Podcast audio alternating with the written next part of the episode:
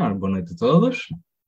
Uh, geralmente temos aqui um compasso de espera inicial para acabar de se juntar uh, pessoal, mas eu sinto-me contente com esta sala, confiante com esta sala inicial, ficando aberta depois uh, ao povo que se for juntando.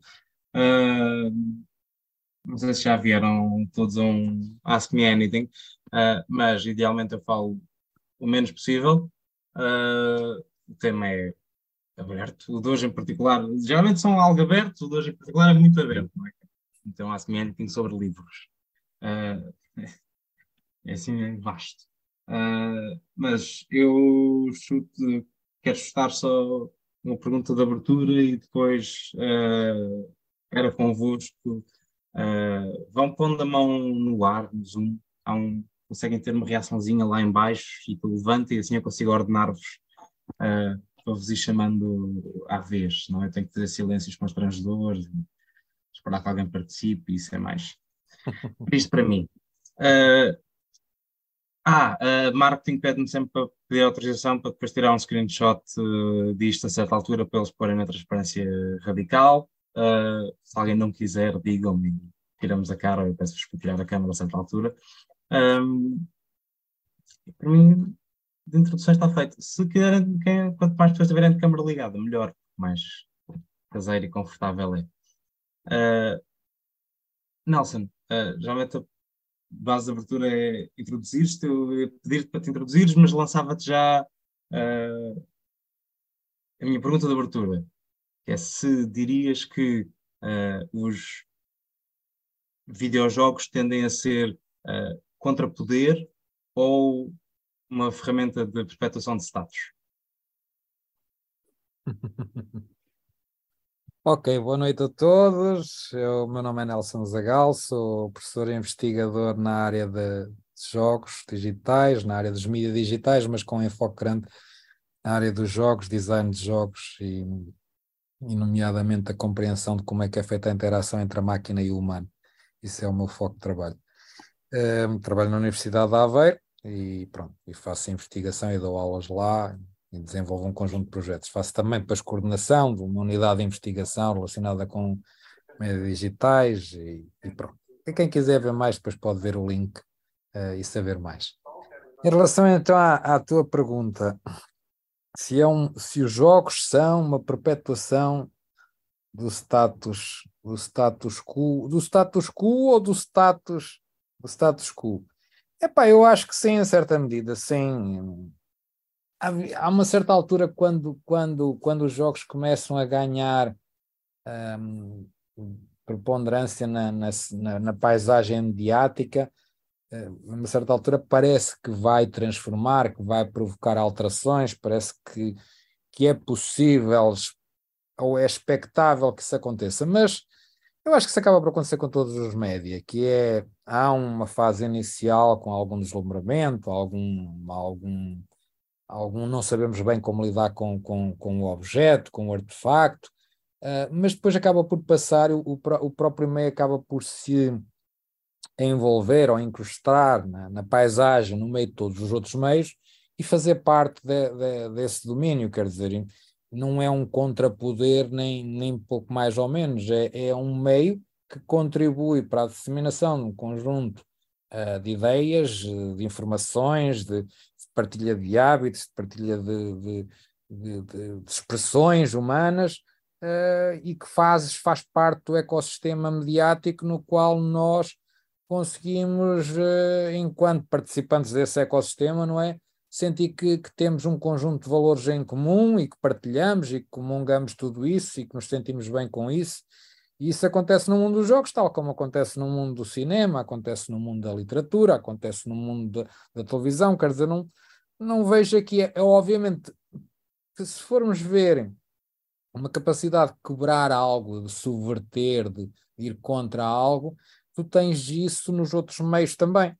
São as próprias áreas que eh, fomentam isso, onde tens atores, onde tens eh, produtos, onde tens construtos que produzem esse tipo de, de, de, de reação, digamos assim, a, a, tentar subverter algo. Mas eu, eu acho que se calhar essa pergunta vem um bocado na, na cena de que a uma certa altura nós tivemos essa expectativa de que os jogos pudessem ter isso, porque, porque eles, eles têm uma lógica aparentemente diferente de funcionar em termos criativos, que é eu não posso só criar uma história nova para um jogo, eu tenho que criar sempre uma nova forma de jogar. E isso implica que eu esteja constantemente a construir formas novas de fazer ou de construir a comunicação naquele meio. Ao contrário do cinema, o cinema tem uma linguagem bastante estabilizada, não é? Não quer dizer que esteja estagnada e não quer dizer que cada criador não traga coisas novas. Uh, e a literatura ainda mais, não é? E a pintura. Mas, mas eu acho que, que, faz parte, cada, cada, cada meio tem as suas próprias tonalidades e nuances.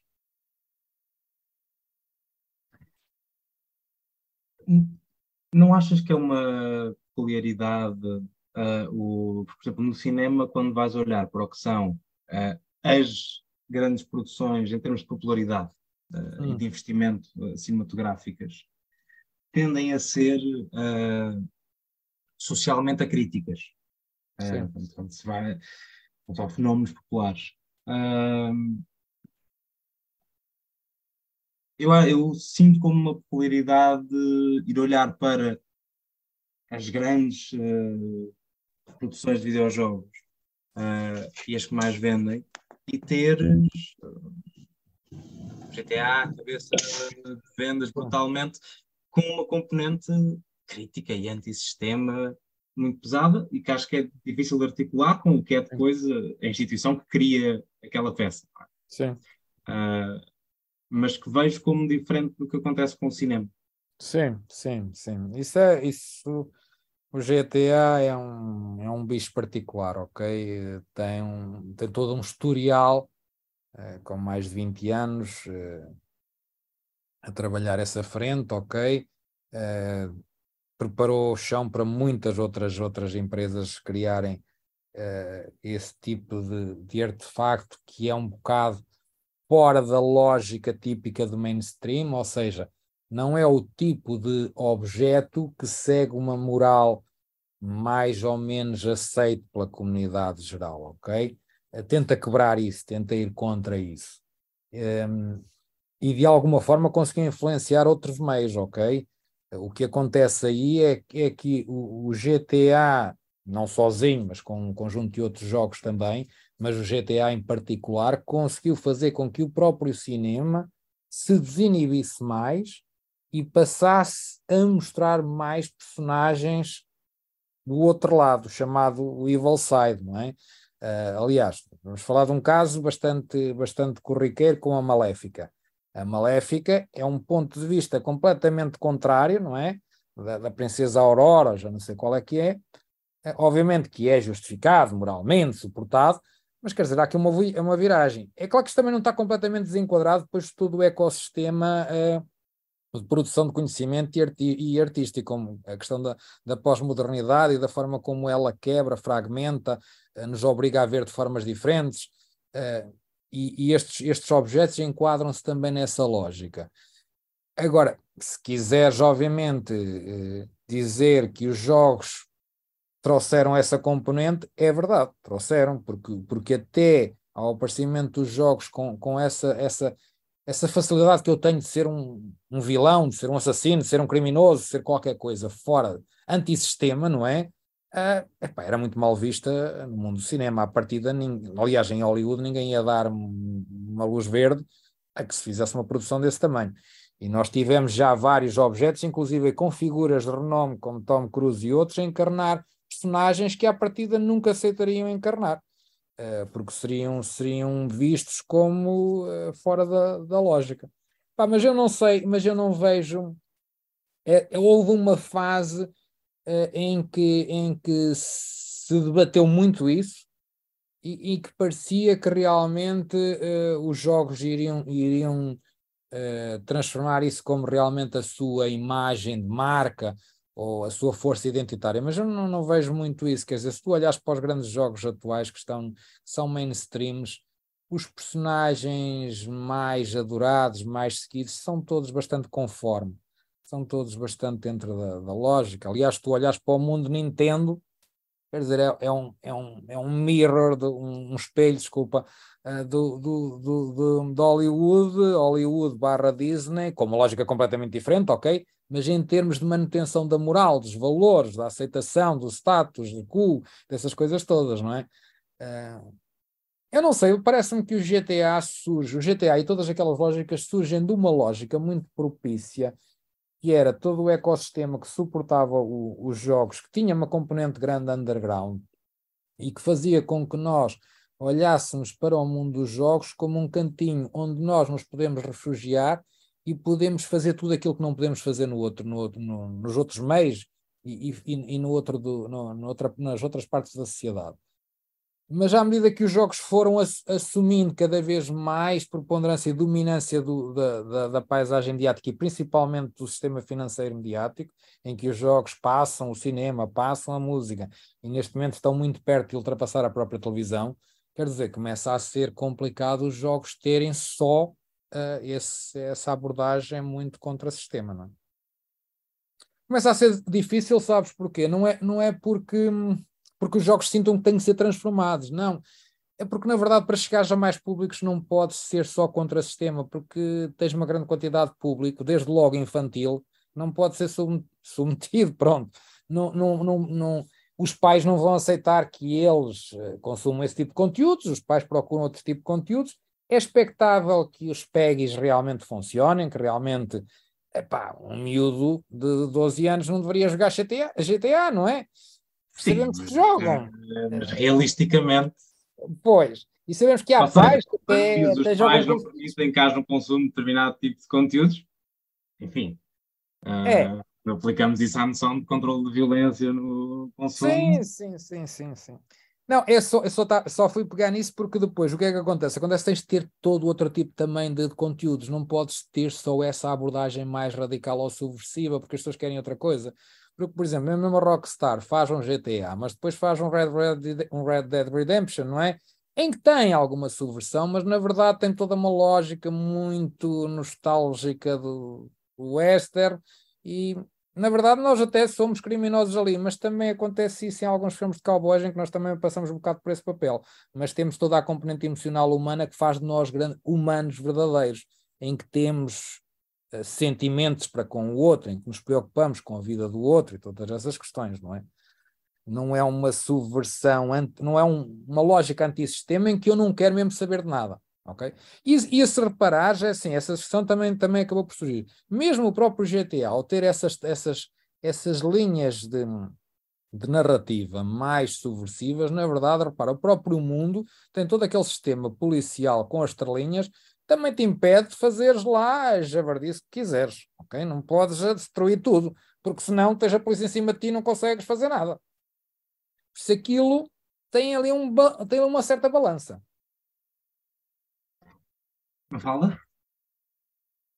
Não fala que é um bom exemplo para este grupo de pessoas.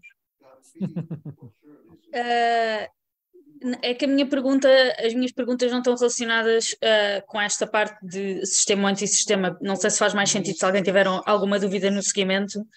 Pronto, senão eu vou tenho duas perguntas, porque na verdade uh, eu, prazer, Nelson, uh, eu, eu não percebo nada desta área e nunca joguei, nunca fui gamer.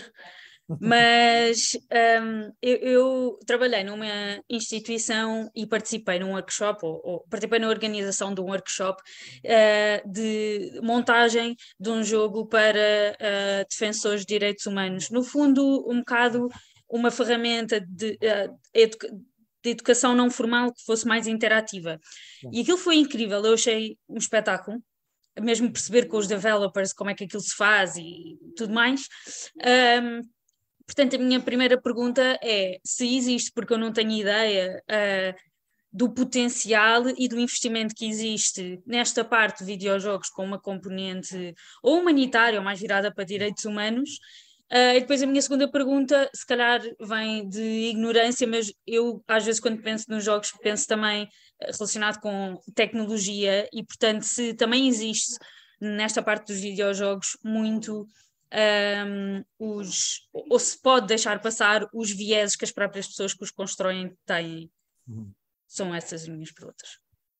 Ok, em relação à primeira, uh, sim, existe uma quantidade enorme de produção nesse domínio, ok, existe um, toda uma área, existem dois, dois, grandes, grandes labels ou rótulos que são muito utilizados, o principal o Serious Games, ok, se fizeres pesquisa por Serious Games vais encontrar um mundo de coisas, ok, feitos por académicos, mas não só feitos por instituições, BBC, Channel 4, a Arte, a Arte francesa, a PBS americana, há investimento, não é massivo, ok, uh, não tens grandes produções, o que tens normalmente são médias produ produções, médias pequenas produções, uh, com assuntos os mais diversos possíveis, ok, desde doenças específicas na área da oncologia, questões de tratamento terapêutico, neste momento está muito em voga o investimento na área da saúde mental, um, prevenção de um conjunto de coisas, eh, suicídio,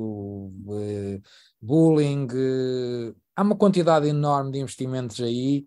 Há instituições, museus, fundações que procuram também este meio para tentar trabalhar determinadas mensagens que querem passar à sociedade e que neste momento o discurso é um bocado assim, é um, bocado, é um discurso se calhar um bocado tonto, mas pronto, mas falemos dele, que é a ideia de que o pessoal novo, abaixo dos, dos 20, não, abaixo dos 16, pronto, não tem paciência para ler, eh, já não vê cinema, isto é tudo uma seca, e gostam é de jogos. E como gostam de jogos, as fundações, os museus e, e, e esse tipo de entidades acham que se calhar a única forma de comunicar com estas gerações é através de jogos. E então há algum investimento aí. Há, há verbas para se fazerem jogos nesse domínio, um, e há empresas que tentam capitalizar um bocado nesse domínio. Eu há bocado falei em dois, em dois rótulos, um era o Serious Games, o outro é o chamado Games for Changes, uh, que tem todo um, um, festival internacional onde são apresentados jogos do mundo inteiro, ok? Um, epá, e, também, e aí é muito focado em questões, se calhar mais humanitárias até, uh, mas já há um bocado de tudo. Uh, mas é, é uma área enorme. Nós, por exemplo, no, no, no mestrado de jogos que temos aqui em Aveiro, nós temos uma cadeira especificamente chamada Serious Games, exatamente porque há uma procura por isso. Há, há uma demanda por utilizar a linguagem dos jogos digitais na construção de uh, objetos de comunicação, que não são revistas, não são livros, não são, não são uh, textos, mas são pequenos jogos que conseguem uh, transmitir as ideias que as pessoas estão à procura. E por isso, sim, se procurares então por Serious Games Games for Change vais encontrar muita coisa e depois é uma questão de seguir atrás, porque depois aquilo está sempre a aparecer coisas novas. Tem um, tem um, um problema esta área que é, como não é uma área assim com muito financiamento, o que, é que acontece? Às vezes acontece que há um jogo fantástico, por exemplo, para apoio a pessoas que estão a passar por uma doença qualquer, mas o que acontece? O jogo terá sido lançado em 2017 para um sistema operativo qualquer, como não há muito financiamento, as pessoas não conseguem fazer o update ou a atualização daquilo, ou seja, quando nós em 2023 vamos tentar jogar o jogo, o jogo já não dá para jogar, está lá, se calhar dá para fazer download, mas já não dá para jogar porque já não está atualizado para os drivers, já não sei quem, não sei como. Pronto, mas tirando isso, existe muito. A tua segunda questão tinha que ver com os vieses e com os impactos uh, dos jogos, mas eu estava a tentar perceber Tu fizeste a questão no sentido de tentar perceber se os jogos também faziam isso ou se os jogos sofriam disso. É um bocadinho dos dois. Uh, eu, normalmente quando, quando penso nisso eu faço um paralelismo com tudo que tem a ver com inteligência artificial e não sei o quê, que é uma coisa já muito estudada, Sim. não é? Que é Sim. os próprios vieses das pessoas que passam uh, para essa parte tecnológica. Uh, portanto, é os dois, a maneira como os jogos são impactados e eventualmente passam essas mensagens que têm esses vieses de quem as faz. Sim. Aqui, se calhar, tem, tem um ponto de ligação com a primeira pergunta na parte do sim. sistema antissistema. Sim, sim, sim.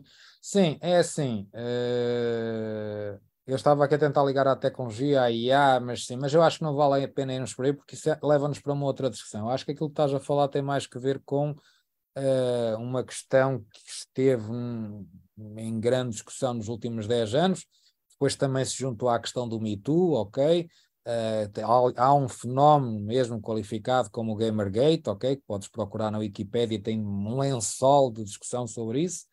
uh, em que é discutido exatamente um, uma quantidade de vieses uh, um bocado anti, anti-mulher, se quisermos, ou anti-feminista, não é anti-feminista, mas é mais uma prevalência dos mesmos estereótipos que já existia no cinema mais dos anos 80, 90, acabou por também ser importado para, para o, o mundo dos jogos, em que o homem era sempre a figura dominante, o homem branco, uh, herói sempre, uh, a mulher quando aparecia era sempre uma figura subalterna ou sempre exploratória, e por isso isso está lá, isso está lá, isso deu origem a grandes discussões a partir de 2014, ok, 2013, 2014, gerou, uh, gerou rios de tinta e gerou, aliás, problemas sérios para algumas pessoas, que depois discutiam isso no Twitter e tinham pessoal a segui-los e a, e a oferecer uh, uh, promessas de, de, lhes fazerem mal, esse tipo de coisas, ok? Isso foi, foi na altura foi bastante complicado. Aliás, houve uma pessoa,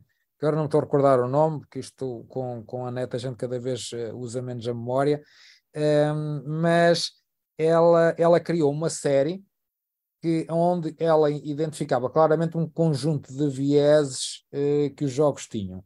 E, e, ela colocou isso na altura no, no, Kickstarter para conseguir financiamento e conseguiu financiamento bastante rápido e gerou, naquilo, na altura gerou um estrondo na, na net, porque a forma como ela vendia o conceito para a série de YouTube apontava o dedo muito claramente a um conjunto de jogos, dizendo que aquilo não era correto, que aquilo que, que, aquilo que danificava a imagem da mulher, ou perturbava, ou contribuía para uma, uma sociedade uh, menos correta para com, para com tanto a mulher como, como as pessoas uh, de minorias.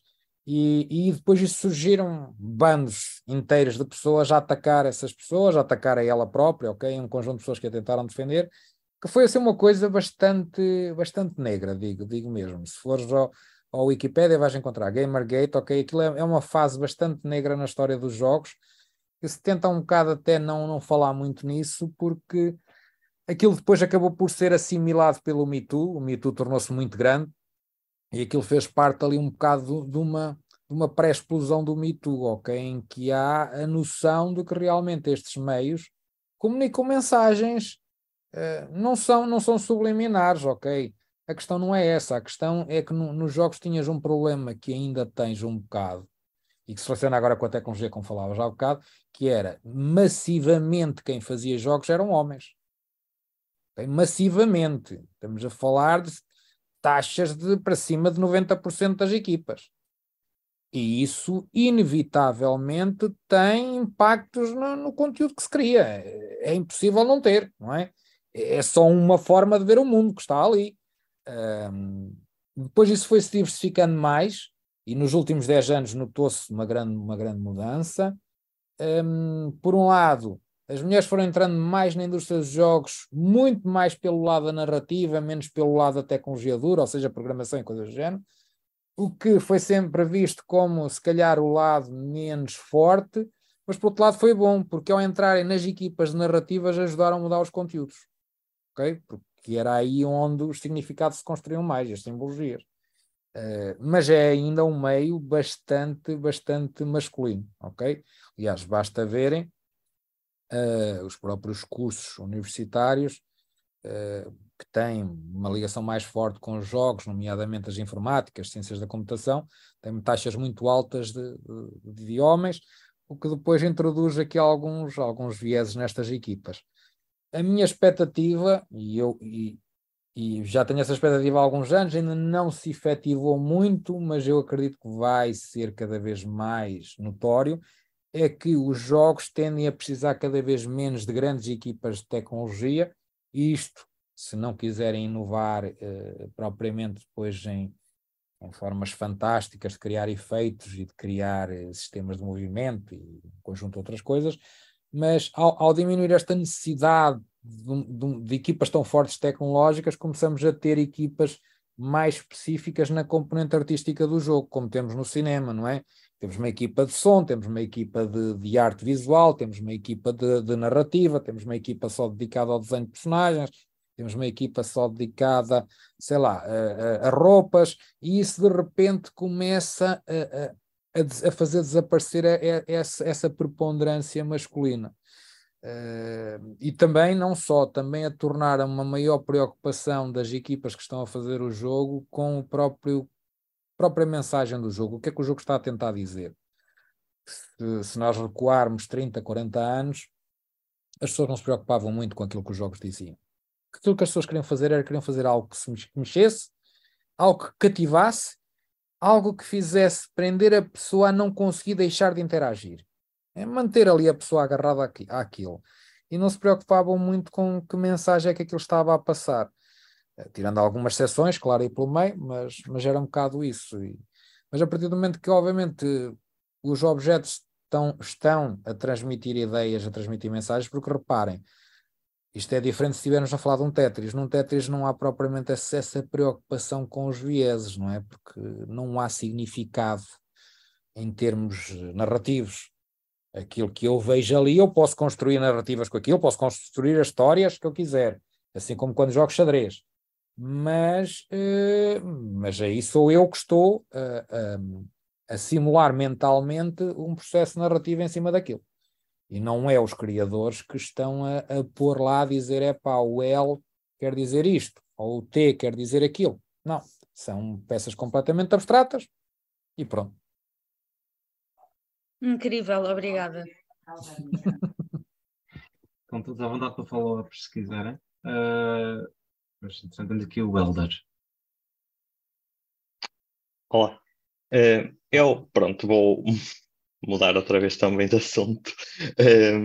Mas eu queria saber a sua opinião sobre a relação de, dos jogos com a violência, porque o que me parece é que a opinião geral, ou uh, do senso comum, é que os jogos diminuem a sensibilidade à violência e que isso torna os miúdos mais violentos. No entanto, eu penso ter lido aqui há uns tempos que um, os estudos, os estudos não, os testes AB feitos pelas equipas do World of Warcraft revelaram uma taxa de retenção 30% maior quando o objetivo era salvar algo em vez de eliminar algo. E além disso, mas esta aqui é só uma percepção. Um, eu joguei o Heavy Rain, joguei o, uh, aquele da mesma produtora Android Became Human, e uh, toda a gente que eu conhecia, o que tentava fazer era salvar o maior número de personagens possível. Uh, todas as vezes que se repetia o jogo, não era para matar mais alguém que eu não gostava, não, era para salvar o maior número de personagens. No Heavy Rain nem sequer era possível salvar todos no, no, final, mas havia uma série de, de finais possíveis, ou, mas nunca era possível salvar todos. Um, e, um, ah, e depois, uma segunda questão é em relação se não acha que se estão a tornar importantes os videojogos uh, no treino da um, moralidade. Isto é, também um, no mesmo tipo de jogos, eh, nós temos sempre decisões que, no fundo, são decisões morais. Ou salvar este, ou salvar aquele. Uh, porque é que salvo este, porque é que não salvo aquele. E, uh, e depois há um outro campo, por exemplo, com o, o The Last of Us, principalmente no segundo jogo, dá-nos dois lados da mesma história. No fundo, nós temos, claro que quase toda a gente tem um personagem favorito, a Ellie, mas ela não é boa nem má nem a Abby é boa nem má. Cada um tem as suas razões e faz coisas más por uh, as suas razões. E, uh, portanto, qual é a sua opinião uh, em relação a esse treino de filosofia moral? Se tem alguma importância, se não tem importância nenhuma, se existem estudos, não existem, ou então só a sua opinião. Era isso. Obrigado. Ok, obrigado pelas perguntas. são bastante interessantes, como as anteriores também já eram.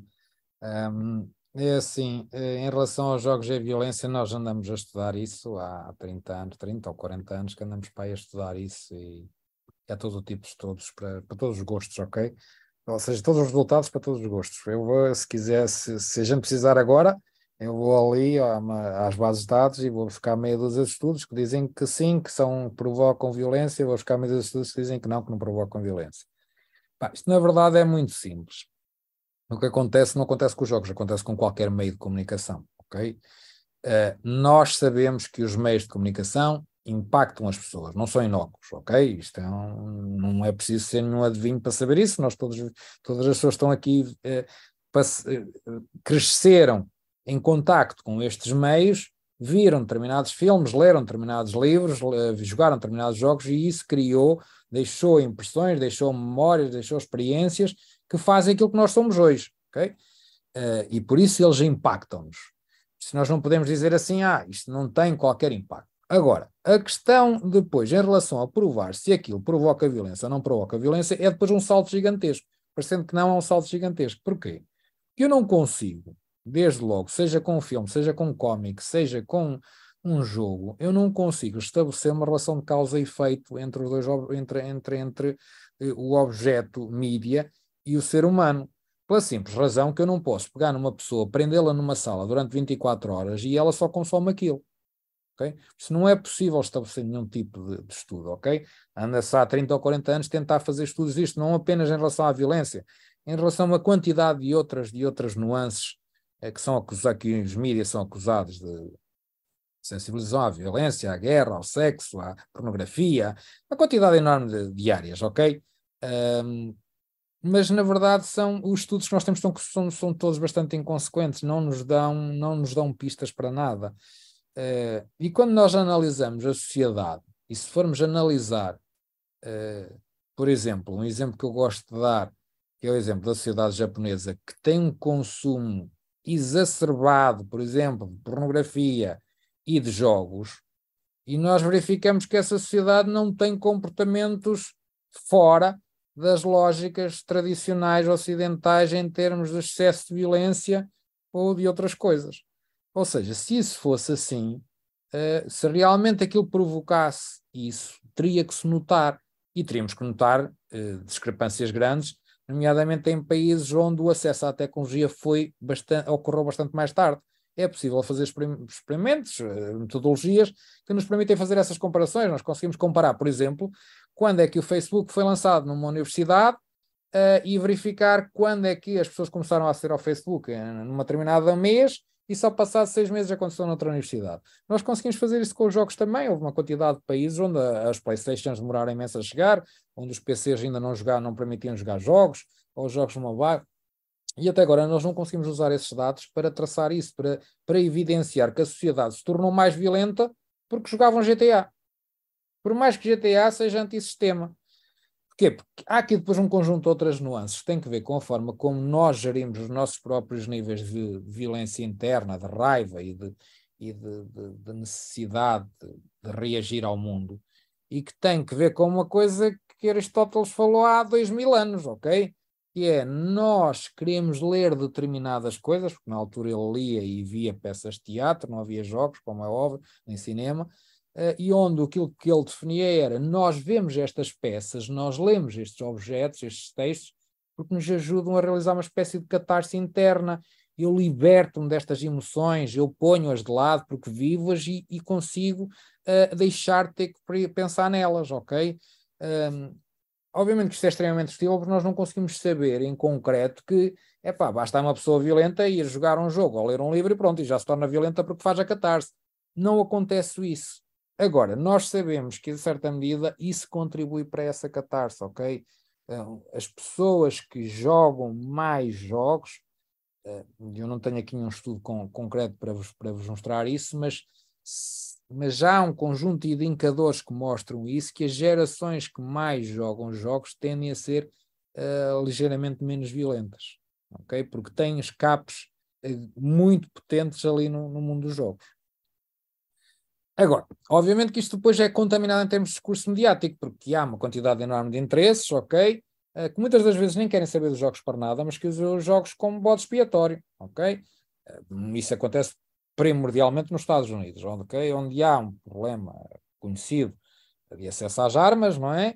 E que depois, sempre que acontece um problema qualquer, nomeadamente nas camadas mais jovens, o mais fácil, obviamente, é tirar para os jogos, não é? Principalmente porque alguns algumas das pessoas que praticam esse tipo de, de, de, de ações, digamos assim, eh, depois apresentam-se como grandes jogadores, amantes do jogo A, B, C ou D, eh, ou não sei o que mais. Mas quer dizer, no passado nós tínhamos isso e as pessoas também se, tínhamos serial killers e as pessoas também se apresentavam como amantes do, do personagem A, B, C ou D, ok?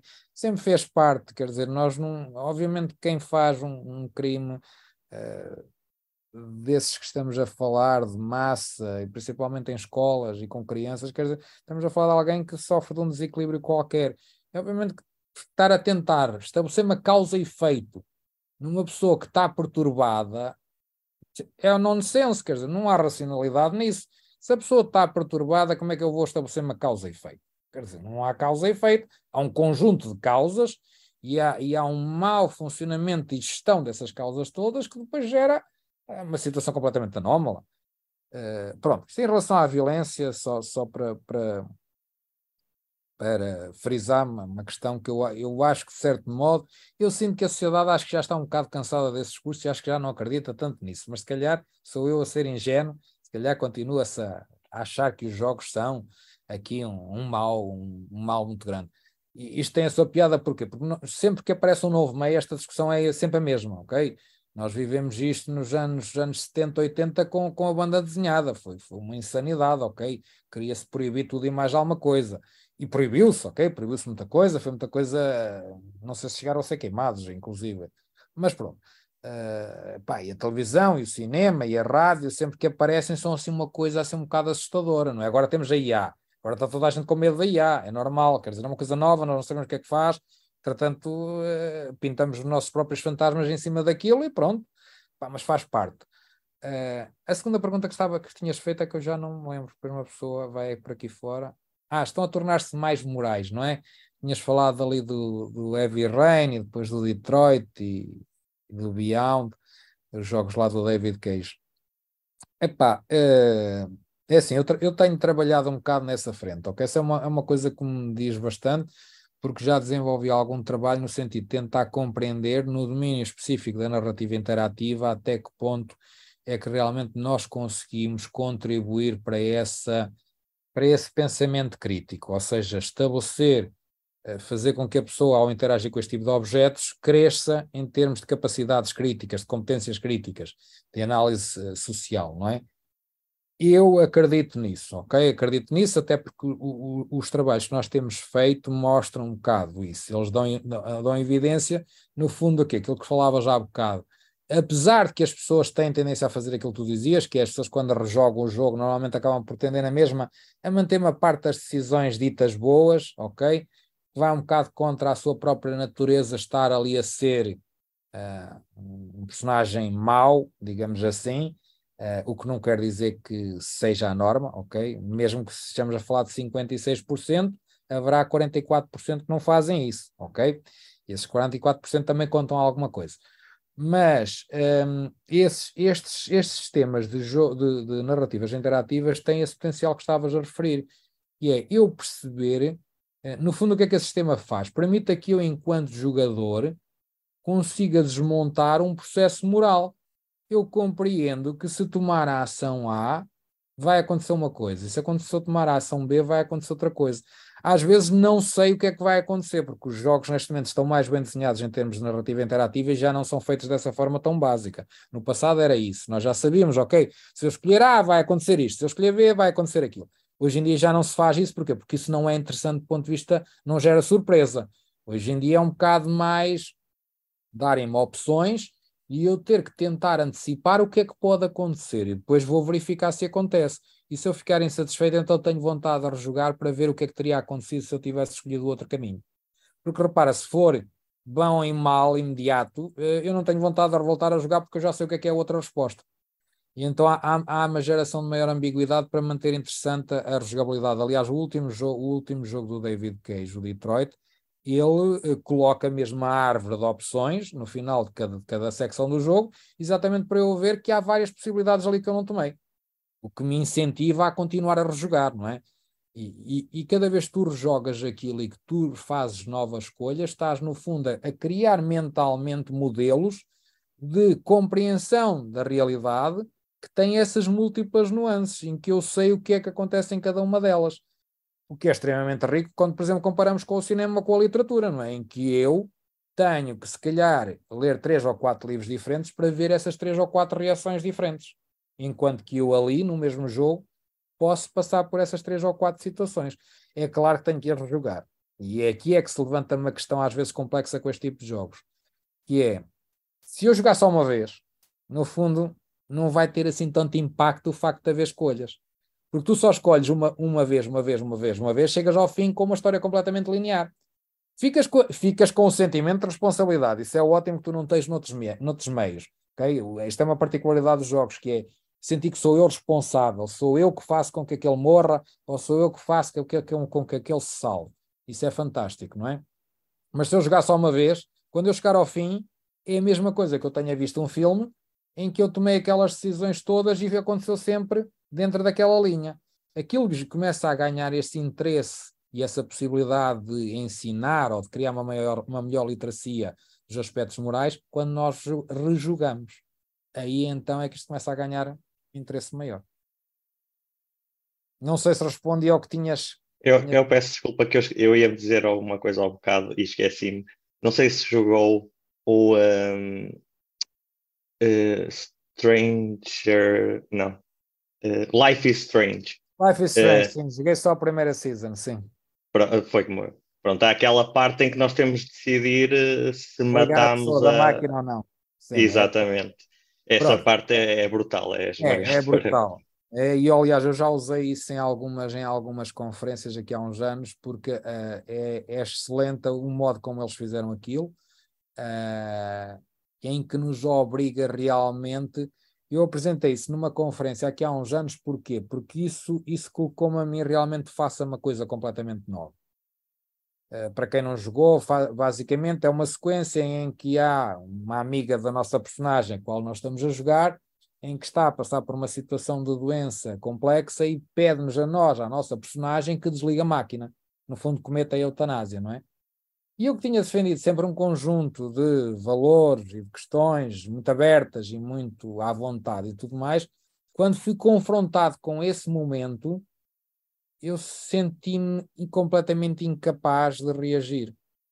E isso provocou em mim uh, uma alteração no modo como eu percepciono o processo de, de questionamento dentro dos jogos, que é, uh, ao contrário do filme, no filme, como não sou eu que tenho que tomar essa decisão de desligar a máquina, é sempre um outro personagem que o faz, e por isso eu vejo e critico e digo: ah, pá, se fosse ele não tinha desligado, se fosse eu desligava, se fosse eu. Quando sou eu no jogo que tenho que desligar ou não desligar, de repente eu tenho que pôr em, em questão as minhas crenças morais. E de repente eu dou-me conta que aquilo que eu tinha como teoria da minha crença moral, quando posta na prática, não funciona tal e qual como eu imaginava. No fundo, para vos dizer o que aconteceu foi que eu acredito, e continuo a acreditar, ok? Que as pessoas têm todo o direito e que, que têm todo, e que devemos uh, permitir que isso aconteça, porque as pessoas têm, têm os direitos sobre, sobre a, a, sua própria vida, ok? Principalmente em situações de doença complexas que pessoas passam que são realmente uh, muito, uh, muito complicadas e bastante dolorosas e bastante debilitantes da, da condição humana, mas quando colocado nessa situação de ser eu a proporcionar isso, parece que algo me retrai e, e faz com que eu não consiga permitir isso. Não sei se tem a ver com aquilo que o, o Heller falava há bocado, que é esta coisa de nós, eh, quando jogamos, parece que estamos sempre a querer fazer o bem. Eu não sei se há qualquer coisa aqui dentro, não é? Que nos impede de, de fazer essa coisa, não é? E eu senti-me ali altamente perturbado porque eu não conseguia fazer aquilo que teoricamente eu achava que era correto. É claro que depois, entretanto, falei com outros colegas que não passaram por nada disto quando jogaram essa secção, ok? Simplesmente chegaram ali e assumiram o seguinte: uh, isto é um jogo de escolhas, por isso eu agora vou escolher A, vou ver e a seguir volto e escolho a outra. Este também é um problema das histórias interativas, não é? Que se a pessoa tiver muito dentro da mecânica, não sente propriamente o stress, porque já sabe que pode rejogar, então não há problema. Patrícia? Olá, boa noite a todos. Olá. Nelson, tinha aqui duas questões mais em termos de, de, tendências para o futuro. Como é que, como é que vê, em termos de tendência, a, a evolução ter, para jovens, para adolescentes e crianças, da parte de interação social e de colaboração? O que é que se espera aqui para os próximos tempos com os jogos, e hum. outra parte nas aprendizagens, na utilização dos jogos nas aprendizagens, o que é que vê assim como grandes tendências, se vê também benefícios, riscos associados e, e grandes tendências na utilização em sala de aula e em contexto mais hum. de escola. Sim, sim. Pá, não sei, não sou, já fui mais, mais, mais de fazer previsões. Hoje em dia tenho, tenho, tenho uma tendência a ser um bocadinho de, de olhar para tudo com, de forma muito crítica.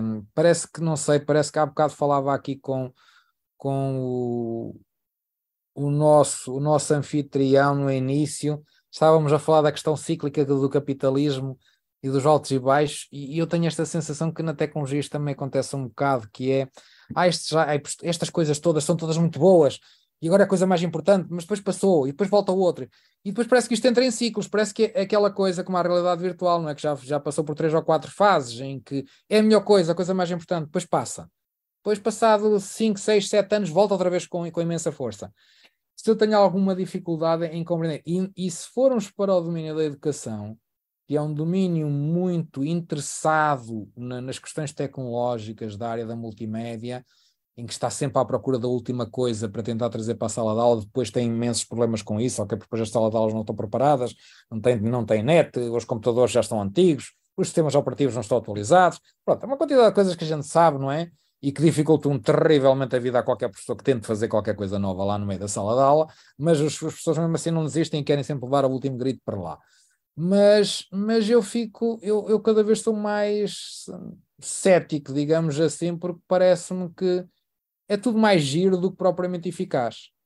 É giro, é deslumbrante, porque a tecnologia deslumbra-nos. Nós vemos aquelas coisas novas e ficamos, ui, isto, é, isto vai ser, isto vai permitir fazer, isto vai permitir acontecer, e ficamos encantados com isso, e durante um tempo andamos ali como que encantados por isso e depois a uma certa altura percebemos, epá, mas afinal se calhar isto provoca mais, mais problemas do que o que resolve, se calhar é melhor voltar ao sistema antigo. Uh, pronto, isto tirando a minha parte crítica, não é? Em relação a uma parte agora mais, mais séria, digamos assim, do que é que realmente podemos ter aí. Epá, não sei, uh, eu vejo muito, neste momento claro que está em voga tudo o que é IA, do que é a inteligência artificial e, e, a expectativa é tremenda, ok? Há uma expectativa tremenda de todas as frentes. Uh, do lado dos alunos, que têm um interesse tremendo nisto, porque isto lhes aparentemente vai facilitar muito a vida, uh, e do lado dos professores há uns stresses, medos, alguns terrores do que é que isto pode provocar em termos de alterações. Uh, por outro lado, há uma, uma parte que nós ainda só começamos a, a aproximar e que tem a ver com o tema aqui da conversa, que é a, a ligar esta IA aos jogos e permitir que os personagens sejam eles próprios mais inteligentes, mais proativos, mais capazes de reagir, mais capazes de funcionar connosco. E, e, alguns, alguns pequenos experimentos já foram sendo feitos com resultados muito, muito interessantes, ok? Vamos imaginar um Sims, um Sims em que os personagens não são meramente aqueles bonequitos que fazem um é, um é, um é, não é? E depois vão trabalhar e depois se calhar ele, ele quer ir à casa de banho, eu não deixo ir, mas ele depois se calhar vai na mesma. Tem algum livre-arbítrio, mas pouquinho, mas de repente se a gente lhes meter um GPT por baixo e começar a dar-lhes esta possibilidade, de repente isto pode explodir. Neste momento temos já um problema, é que neste momento esses sistemas, os sistemas GPT são, drenam muitos recursos informáticos, eh, processamento, e por isso não é viável, nos próximos dois anos pelo menos, termos jogos facilmente a utilizar isto, ok? Vamos ter experimentos, vamos ter alguns jogos sérios a fazer, a fazer brincadeiras com isto e a ser apresentados em exposições e feiras, uh, provavelmente anunciando como grande potencial para a área da educação, e porque é, porque reparem, obviamente se eu tiver um Sims em que posso ter um conjunto de personagens que estão dentro da casa, e de repente eu tenho uma criança que está a interagir com eles, a criança tem que estudar o Essa de Queiroz e aqueles personagens estão ali fazem parte da obra do Essa de Queiroz, e eu dialogo com eles e eles falam como se estivessem a viver dentro do, dos, o Essa de Queiroz, estava a querer dizer os maias, e eles falam como se estivessem dentro dos maias, não é? Quer dizer, pode-se criar aqui coisas absolutamente fantásticas, não é? Muito mais facilmente. Porque há bocado falávamos dos Serious Games e dos Games for Change, um dos problemas que nós temos neste tipo de, de objetos é, é, é, o custo de produção. Produzir estes objetos é muito caro. uh, leva muito tempo, é preciso pessoas com, com competências bastante elevadas.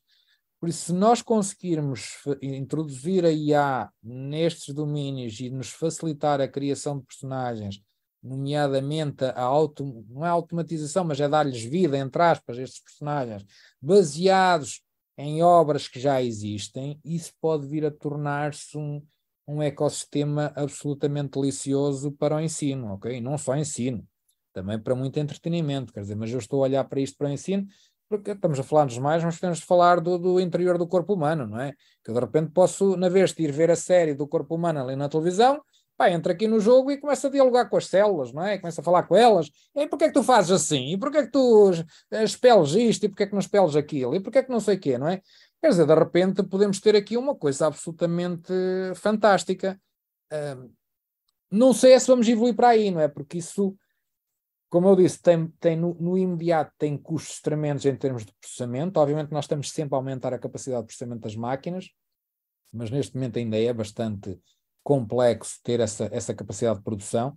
Uh, e, e, imaginar um conjunto de personagens todos a fazer isso uh, ficaria bastante pesado. Mas mesmo que esse problema seja ultrapassado, uh, eu não sei se imediatamente vamos entrar por aí eh, porque este tipo de jogos que nós estamos a falar é um tipo de jogo que nós qualificamos como emergente, seja em que as narrativas não estão pré-desenhadas, mas emergem. Ok? Uh, isso acontece em parte no GTA, que já falámos aqui. O GTA tem um conjunto de missões, eu faço a missão A, B, C, D, C, por ali fora. E é uma coisa completamente linear, e eu salvo aquele, e mato aquele, e faz aquilo. Pronto. Fora disso, o GTA é bastante emergente. Eu ando por ali de carro e posso ir bater em cima daquele, e depois posso acumular um monte de carros num monte, e depois posso ir chamar pessoas para ali, uh, e depois posso fazer um conjunto de coisas. Aquilo não é muito consequente no GTA. Pode se tornar mais consequente então com estes sistemas. Mas o problema é que, de repente, eu posso entrar num mundo destes e ter aquelas pessoas todas ali, entrar no Sims ou no GTA e não acontecer nada. Eles estarem para ali e falam, falam de coisas para o monte, não é? mas não acontece nada. E eu, como jogador, começo a dizer: opa, isto é uma grande seca, meu. Eu quero, quero fazer qualquer coisa fixe. Eu não quero vir para aqui só para conversa, não é?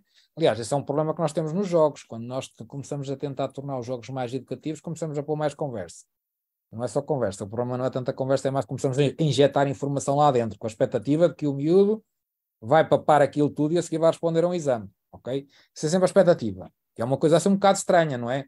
Porque se eu faço um jogo e se a criança consegue chegar ao fim do jogo, então já aprendeu. Não é, não é preciso fazer um exame. Mas pronto, isto é, é complicado, nós vivemos nestes mundos assim, assim esquizofrénicos e por isso uh, funcionam assim. Não é? As pessoas têm a expectativa de que o teste é que dá a resposta.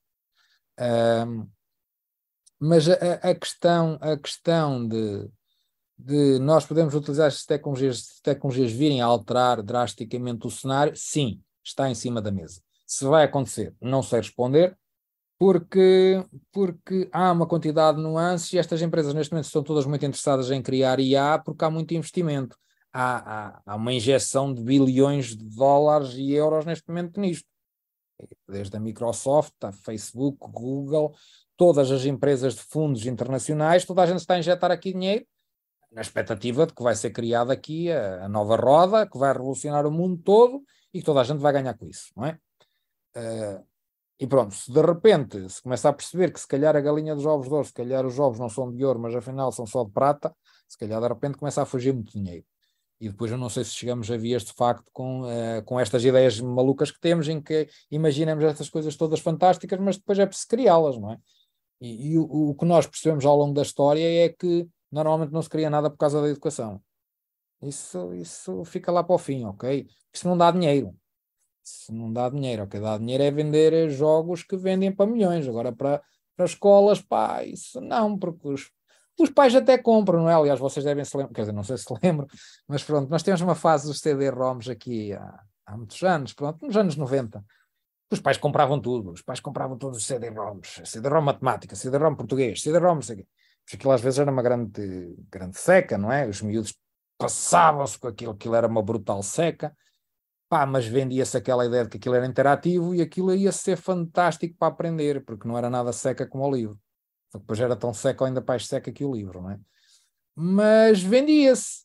Depois os pais também perceberam: é pá, não estou a comprar isto tudo, isto custou um dinheirão e o miúdo não aprende nada, nem sequer quer estar no computador, então se calhar mais vale ter cuidado do próximo que eu comprar, não é? E pronto, e é por isso que nós temos alguma dificuldade em, em fazer objetos também para a educação. É porque é, é porque não há dinheiro, mas também por outro lado é difícil, porque nós quando fazemos um jogo para a educação, nós temos que juntar duas coisas, que é, por um lado, o jogo tem que ser de entretenimento, tem que valer a pena, tem que me engajar, tem, tem que puxar por mim, mas como é educativo, ele também tem que me educar, entre aspas, tem que me passar informação que eu tenho que reter.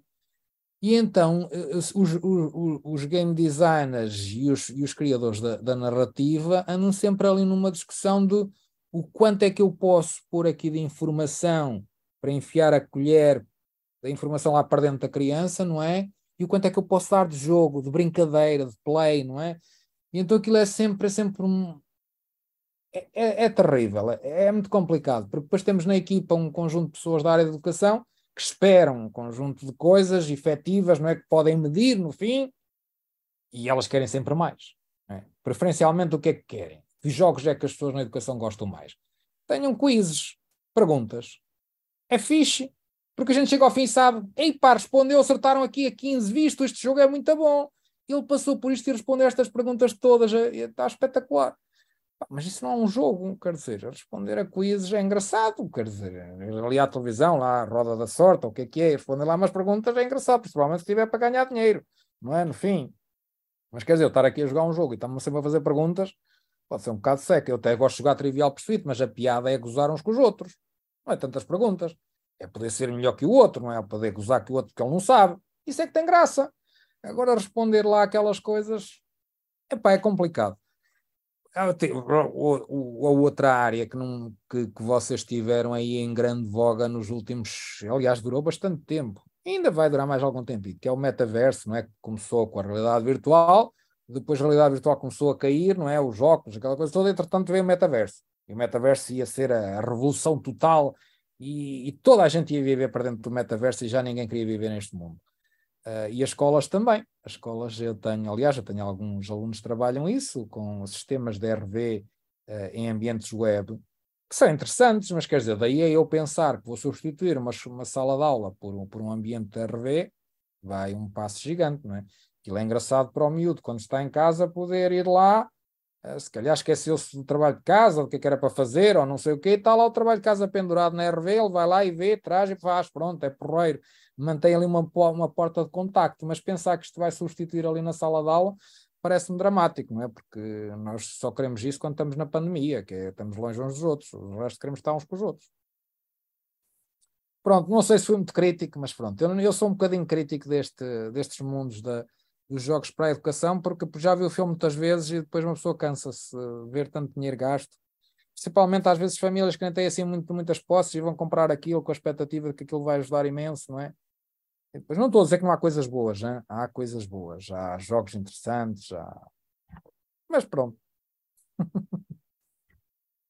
Uh, uma fala tinha tido a mão no ar e baixou entretanto, não sei se desististe. Sim, não, não boa noite antes de mais, não desisti, Olá. mas não sei se é, eu sou colega e amiga também da Patrícia que fez as questões e as minhas eram muito semelhantes, mas ainda assim é bom então dizer, até porque acho que a segunda se calhar uh, vou, vou dizer também a minha perspectiva. Uma primeira era perguntar também esta que já foi muito falada da, da, ligação à educação, que papel é que os jogos poderiam ter aqui na, na educação e no ensino, e uma segunda foi também parecida à, à da Patrícia, mas eu estava talvez a pensar nela ou colocá-la um bocadinho mais pela negativa, e também se calhar ligando os jogos mais à tecnologia, pelo menos acho eu aí na minha cabeça, que é esta questão de se os jogos uh, contribuem para que exista uh, menos interação uh, social, física, uh, e se nos jogos que existem ainda assim, se já, se já encontramos muitas formas de comatar isso, seja com os chats ou os jogos em equipa, quando estamos a falar de jogos digitais. Sim. Sim, essa é uma pergunta complexa. Complexa porque, porque eu próprio tenho, tenho alguns stresses com isso, ok? Um, os estudos não são conclusivos aí, e nós temos múltiplos estudos na questão do isolamento, que vêm, são muito, não são anteriores aos jogos, porque os jogos andam aí há muito mais tempo, mas, mas, mas os estudos sobre o isolamento na, na, na relação com a tecnologia existem há bastante tempo, surgiram com mais força a partir do momento em que começámos a, usar a internet, na, na, primeira, primeira metade dos anos 90, uh, eh, mas os estudos tendem a ser bastante críticos, ok? Tendem a ser bastante uh, assustadores até, muitas das vezes. Uh, mais recentemente os estudos começaram-se a focar muito no uso do telemóvel, na quantidade de horas que são usadas e que nos retiram da, da, da relação social com o outro, e eu não tenho, não tenho um, um indicador é, muito claro que me possa dizer, sem dúvida nenhuma, que não ou que sim, ok?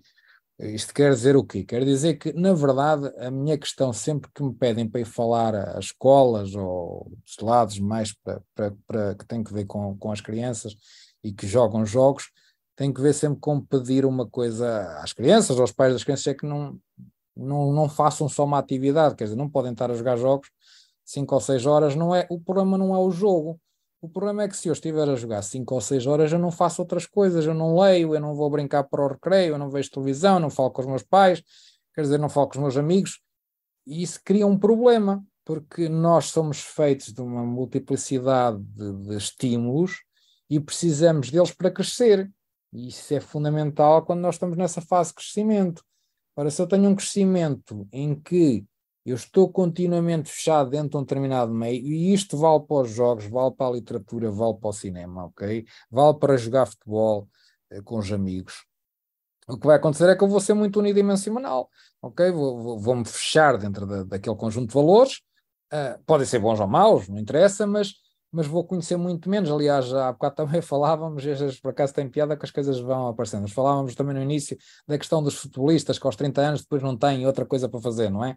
Tem um bocado a ver com isto, quer dizer, se eu, se eu invisto horas e horas e horas e horas numa mesma, numa mesma atividade, corro o risco de fechar os meus horizontes, de não estou a falar só do ponto de vista económico, isso até, até não é aquilo que me estressa aqui mais. O que me preocupa mais é a formação do, do ser enquanto indivíduo de ficar encerrado nesse mundo.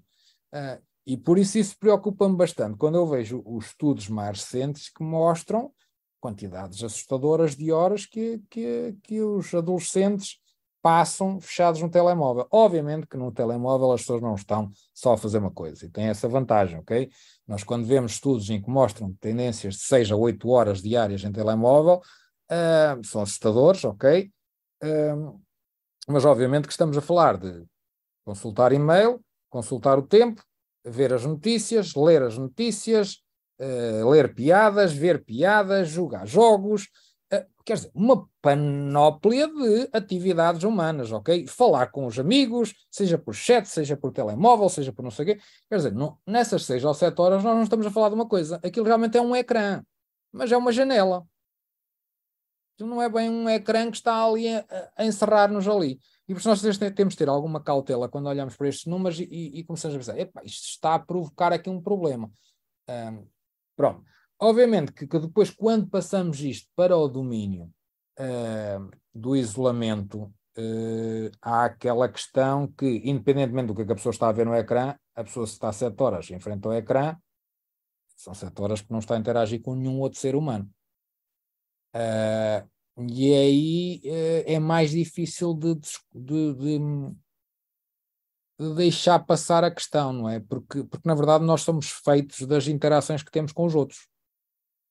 Porque nós, enquanto seres humanos, nós aprendemos pela mímica, ok? Eu aprendo imitando o outro. Se eu não o vejo, é difícil imitá-lo. Ok? Obviamente que eu vejo através do ecrã, eu estou continuamente a ver bocados de filmes, bocados de personagens, bocados de pessoas, pessoas a falar, pessoas a dizer, e obviamente que eu não estou, eu não, nós não estamos numa, numa gruta, ermitas, em que estamos a desaprender tudo isso. Okay? Há um conjunto de estudos para aí que alertam muito para a questão da, da, de que se está a baixar os níveis de empatia junto dos mais novos, porque eles, como não passam tempo com os amigos, deixam de conseguir uh, ter competências de, de, empatização, ok? Isso é, é, é bastante questionável, uh, nesse ponto exato de que se eu estiver no telemóvel a falar com os meus amigos, meus amigos estão a reagir para mim com linguagem uh, não verbal o tempo todo, ok? Obviamente que, pronto, uh, muito tempo eu não estou a olhar para eles, estamos, estou a ler chat ou estou, ou estou a fazer outras coisas, mas consumimos também muito audiovisual onde está uma quantidade enorme de comportamentos não verbais continuamente a aparecer. Eh, as pessoas, aliás, hoje em dia a rede da moda, eh, que ultrapassou o Instagram, que era a grande rede, quer dizer, eu agora já não sou cota, eu agora já sou dinossauro, ok? Porque os meus alunos deixaram de usar o Facebook aqui há uns 3 ou 4 anos e agora já não usam também o Instagram, agora já só estão a entrar no TikTok, né? por isso eu já não acompanho o Instagram, também já não acompanho o TikTok, por isso estou muito atrasado. Mas, mas o TikTok, se formos olhar para os tipos de conteúdos que lá passam, e desde logo como é que aquilo surgiu, não é? Com a questão das danças e, e daquelas coisas todas, tudo aquilo é mímica, tudo aquilo é comportamento humano, tudo aquilo é imitação, tudo aquilo é aquilo que nós experienciamos no mundo real. Obviamente que não tem a riqueza que tem no mundo real, onde há toque, onde há, onde há cheiro, onde há calor, onde há uma quantidade de coisas, não é? E que são importantíssimas e que não podem ser uh, atiradas para o canto. Não podem porque, porque é assim, o ecrã não é capaz de substituir isso, ok? Por mais que nos venham vender a ideia de que vamos dar aulas online. Aliás, isto foi, até foi bom a pandemia, não é? Porque pararam um bocado com essa conversa, as pessoas cansaram-se. Vê, para esta final, se calhar é um bocado mais difícil do que, que parecia, não é? Pronto. E, e, então as pessoas agora já não, já não têm tanto essa expectativa, mas ainda há um bocado, às vezes, a ideia não sei se é a ideia, eu acho que se calhar todos nós, aliás, nós estamos aqui hoje reunidos desta forma, não é? Eh, tem coisas que isto facilita muito. E eu acho também é um bocado tonto se agora de repente atirarmos isto tudo para o lixo e acharmos que tudo uh, não aconteceu e por isso somos obrigados agora a estar sempre presencialmente todos uns com os outros. Agora, eu não sei, e acho que nem nenhum de nós aqui sabe, e acho que vamos saber isso ao longo dos próximos anos com, com os estudos que vamos ter, é o impacto real que teve a pandemia nisto tudo, não é? Porque eu vejo um impacto maior que teve um, um, momento das nossas vidas em que não podíamos estar com os outros fisicamente, uh, do que a pessoa, por opção própria, estar mais nos ecrãs, não é? Que a pessoa está nos ecrãs, mas não está só nos ecrãs. Por exemplo, se olharmos para os miúdos, os miúdos vão para a escola e passam uma quantidade enorme de horas dentro de salas de aula em sítios onde nem sequer podem ter o telemóvel ligado. Se continuam a interagir. Se calhar interagem de formas diferentes e nós vamos ser sempre críticos com aqueles que são mais novos que nós. Isso é inevitável, ok? Nós, quando temos até ali aos 25, 30, ainda nos encaixamos. Ah, e tal, somos como eles. Depois começa a ser, epá, isto é um estranho, eles comportam-se tão estranhos, são tão infantis, são tão isto, são tão aquilo. Faz parte, nós estamos a ficar velhos e por isso é inevitável. Um, mas é assim, eles vão ver o mundo de forma diferente de nós. Não há forma, quer dizer, eles não vão folhear jornais. Os jornais não nos dizem nada, eles, eles vão ver a notícia no TikTok, vão receber informação, eles não vão entrar na página eh, principal do público, porque isso não lhes diz nada. Se eles forem lá, vão ler a notícia porque clicaram no link numa rede social qualquer. E nós temos que nos adaptar um bocado a isso. Agora, eu não tenho também nenhuma. nenhuma não tenho porque nós não sabemos o que é que está verdadeiramente a acontecer e por isso também não é uh, expectável, ou, ou melhor, não é recomendável que a gente se ponha para aqui a debitar um conjunto de normativos de utilização das tecnologias, porque estas tecnologias estão a, a moldar novas formas de, de, viver em sociedade, que nós, obviamente, que já estamos um bocado desfasados uh, de, da juventude, não vamos seguir da mesma forma, e ao, ao, querermos impor as normas que nós consideramos boas, estamos, no fundo, a roubar-lhes a possibilidade de eles viverem de formas novas e diferentes. Ok? Com isto não estou a defender que aquilo é tudo muito bom e que aquilo é tudo fantástico, não estou temos que, ter, temos que ser vigilantes, temos que perceber até onde é que as coisas vão, e a mesma coisa em relação à inteligência artificial. Eu tenho algumas reticências com algumas das coisas que estão a ser feitas, e muitas pessoas têm.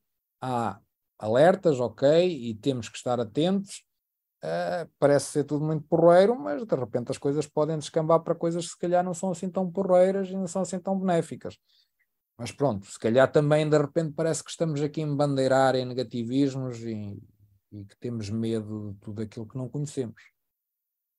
Mas não sei, estava para nós estarmos aqui num ping-pong a noite toda, porque isto é um assunto sem fim. uh, vou passar à Joana Lopes e dar nota de que prometi ao Nelson que libertávamos às 10h30. Uh, portanto, o fim Mas posso ficar um bocadinho mais se for preciso, ok? Pronto, a conversa está animada. Ah, eu tinha, eu tinha dito que é assim, quando me falaram nisto, disseram que isto era duas horas, duas horas e meia, eu fiquei assustado, ok? Fiquei, pá, tanto tempo a falar, mas a falar de quê? Não sabia era que o sistema que era de conversa com múltiplas pessoas, é um bocadinho diferente, não é? De estarmos aqui os dois a, a fazer, a fazer show. Ok, porque mas a altura quer dizer, yeah. se as pessoas terem, terem, terem perguntas assim diversificadas, a gente vai conversando, não é? é diferente, não é? Claro que não seja a seca de falar só comigo. Não tinha a ver contigo, ok? Tô, eu estou a falar de mim próprio e vou dar seca às pessoas, não é? Deixa passar. Joana, força. Boa noite. Então, aqui não está só a Joana, está também o Francisco. Olá. E, e acho Olá. que se calhar o Francisco faz a, faz a pergunta dele e eu depois também tenho, mas a minha, na verdade, está no fim da fila aqui da mão no ar. Portanto, se Francisco quiseres seguir. Então, pois é, muito obrigado à Fumaça por ter feito este, este evento online e está a ser eh, muito fixe participar. E obrigado ao professor Nelson também pelos seus contributos. Uh, então, nós estamos aqui muito sorridentes também, aqui, pelo menos aqui um, um, grupo, quando está a falar de educação, porque nós trabalhamos com, com escolas e com uh, trazer jogos para a escola. Então, estava a dizer os problemas que nós lidamos do dia a dia de os pedagogos versus game designers, depois o problema dos computadores, estava a fazer uma, um resumo do nosso dia a dia, de lidar com professores e com essa nossa. Por isso, tantos sorrisos. Eu até estava a olhar, nós éramos os únicos com assim de sorriso orelha a orelha, eu estava a bater na mousse. Então, a Joana e eu fundámos uma, uma, uma empresa que, muito com esta ideia de trazer a motivação para a sala de aula, para torná-la mais colaborativa, para que, para que uh, o motor da aprendizagem sejamos nós próprios e não uma coisa normativa, uma coisa de exploração, como os jogos permitem. Essa era a ideia. Felizmente, nós agora estamos em 20% das escolas públicas portuguesas, portanto, está a acontecer de uma maneira ou de outra, nem que seja com, com, com os nossos produtos, está, está pouco e pouco, estamos a conseguir transformar. Uhum. Um, mas a minha pergunta era um bocadinho, não vou, não vou falar de educação, uma pergunta mais primordial que eu tenho e que até já tive o privilégio de discutir com alguém que também já sei que colaborou, o Rui Prada, que me ensinou muito. Ah, sim, sim, sim. o que é que é um jogo mesmo e o que é que o define filosoficamente. Hum. E a grande questão que eu tenho, que é uma questão que eu tenho mesmo dúvida, não, não estou a questionar, eu, eu tenho esta dúvida dentro de mim, que é se o sistema de jogo perfeito é um sistema que, que eu estou interessado intrinsecamente em participar, em explorá-lo, mas ele tipicamente não tem, também por definição, uma utilidade no mundo real. E o que acontece naquele ambiente é protegido e não tem validade no mundo, no mundo real, por isso é que também me sinto protegido nele. Uh, compreendendo isso, ainda assim, existe toda esta ciência de, do engagement, de como é que se mantém as pessoas, uh, o que é que nos motiva a todos a, a querer estar numa coisa e uhum. até respeitando os nossos perfis diferentes de, de jogador ou não. Uh, a minha, minha, minha, pergunta que eu tenho é porquê é que este, todo este saber, que é tão poder, obviamente poderoso, uh, para além da parte que ele é aproveitado em todo este reino digital, do que é que envolve mais as pessoas, mas são pequenas nuances, porquê é que nunca se conseguiu, em nenhum sistema que eu tenha visto, seja económico, seja de aprendizagem, transferir este saber para a atividade económica da aprendizagem da sociedade, uh, ou seja, com outputs mais intencionais de, do que a atividade gera, um, ehm, ainda não há nada assim, um grande exemplo contundente de como é que nós estamos a fazer um tipo de atividade por, por exploração pura e por prazer, se tem uh, esta utilidade mais pensada por alguém. Porque é que ainda não há, ou seja, a gamificação como um todo falhou, uh, como movimento. Sim. Será que é esta questão filosófica que quando se quebra vai tudo abaixo ou há outras razões? Obrigado. Ok. Se calhar posso responder e depois, e depois fazem a segunda pergunta, se calhar é mais fácil. Uh, pronto, é assim. É claro que se falarmos especificamente de gamificação, pronto, estamos a falar de um movimento extremamente recente uh, e tem vários problemas que são reconhecidos desde o início uh, e que nós uh, próprios, enquanto sociedade, somos críticos dos sistemas, dos sistemas que nem sequer são qualificados como gamificação, mas que fazem parte dos sistemas de gamificação. Estou a falar de quê? Estou a falar de nós, enquanto sociedade, cada vez estamos a tornar-nos mais críticos em relação a sistemas de métricas e de quantificação. A todos nós estamos cansados de sermos avaliados com um número, de sermos qualificados como um número, uh, e daquilo que fazemos a ser medido com uma régua que nós sabemos que depois tem uma quantidade de injustiças, não é? E, e de falhas na capacidade de avaliação, mas colocam ali a régua e dizem: não, o teu trabalho vale isto, e por isso aquele gajo passa à tua frente ou ele merece mais, ou isto ou aquilo, não é? Um, obviamente que nós vivemos numa sociedade muito, quer dizer, avançada do ponto de vista capitalista, no sentido em que uh, tudo é quantificável porque tudo tem, tem que de alguma forma gerar um retorno. Se as coisas não tivessem que gerar um retorno, não havia esta obsessão com ter que ser quantificável. Agora, como tudo tem que gerar um retorno, tudo tem que ser quantificável. E como tudo tem que ser quantificável, acaba por se quantificar coisas que não se podem quantificar.